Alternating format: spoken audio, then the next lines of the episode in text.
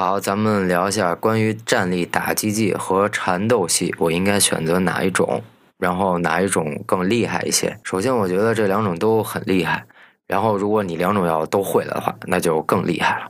练站立主要是为了更好的控制距离，然后有击打目标的感觉，然后你有一些移动步伐，还有你会有抗击打的能力，看着对手的能力，这个十分重要。缠斗系主要是近身的时候有把位，地面的时候有控制和降服锁技这一类。